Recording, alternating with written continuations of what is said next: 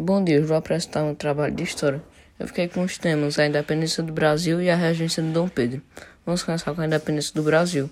A independência do Brasil foi um processo histórico de separação entre o Brasil e Portugal, que se estendeu de 1821 a 1825, colocando em violenta oposição as duas partes dentro do Reino Unido de Portugal e Brasil e Algarves. A independência do Brasil aconteceu em 1822, tendo como marco o Grito da Independência, que foi realizado por Pedro de Alcântara, mais conhecido como Dom Pedro I.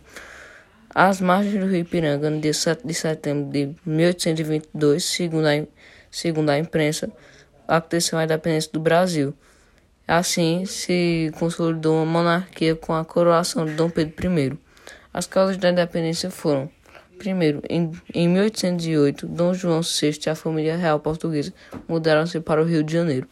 A independência do Brasil foi declarada em 1822. Esse acontecimento está diretamente relacionado com os eventos que foram iniciados em 1808, ano que a família real portuguesa, fugindo das tropas francesas que invadiram Portugal, mudou-se para o Brasil. Agora que acabou o assunto da independência, vamos para a regência de Dom Pedro. Entre os anos de 1821 em 1822, Dom Pedro ocupou o cargo de príncipe regente do Brasil. Mesmo durante um breve período de tempo, o governo provisório de Dom Pedro foi marcado por um conjunto de transformações bastante tensas aqui no Brasil. Essa mesma notícia teve importantes consequências históricas. Durante a formação das cortes em Portugal, os revolucionários do posto pretendiam reestruturar a economia portuguesa, para isso, acreditavam que a manutenção dos laços coloniais era uma suma importância para o fortalecimento da economia de Portugal. Isso significava a interrupção de todas as benesses materiais oferecidas pela liberdade econômica trazida, trazida com o governo de Dom João. Dessa forma, os aristocratas brasileiros formaram o Partido Brasileiro, com o intuito de mobilizar forças que preservassem seus interesses de ordem econômica. Uma das primeiras medidas desse novo partido foi agrupar um conjunto de assinaturas que exigiam a permanência de Dom Pedro no Brasil.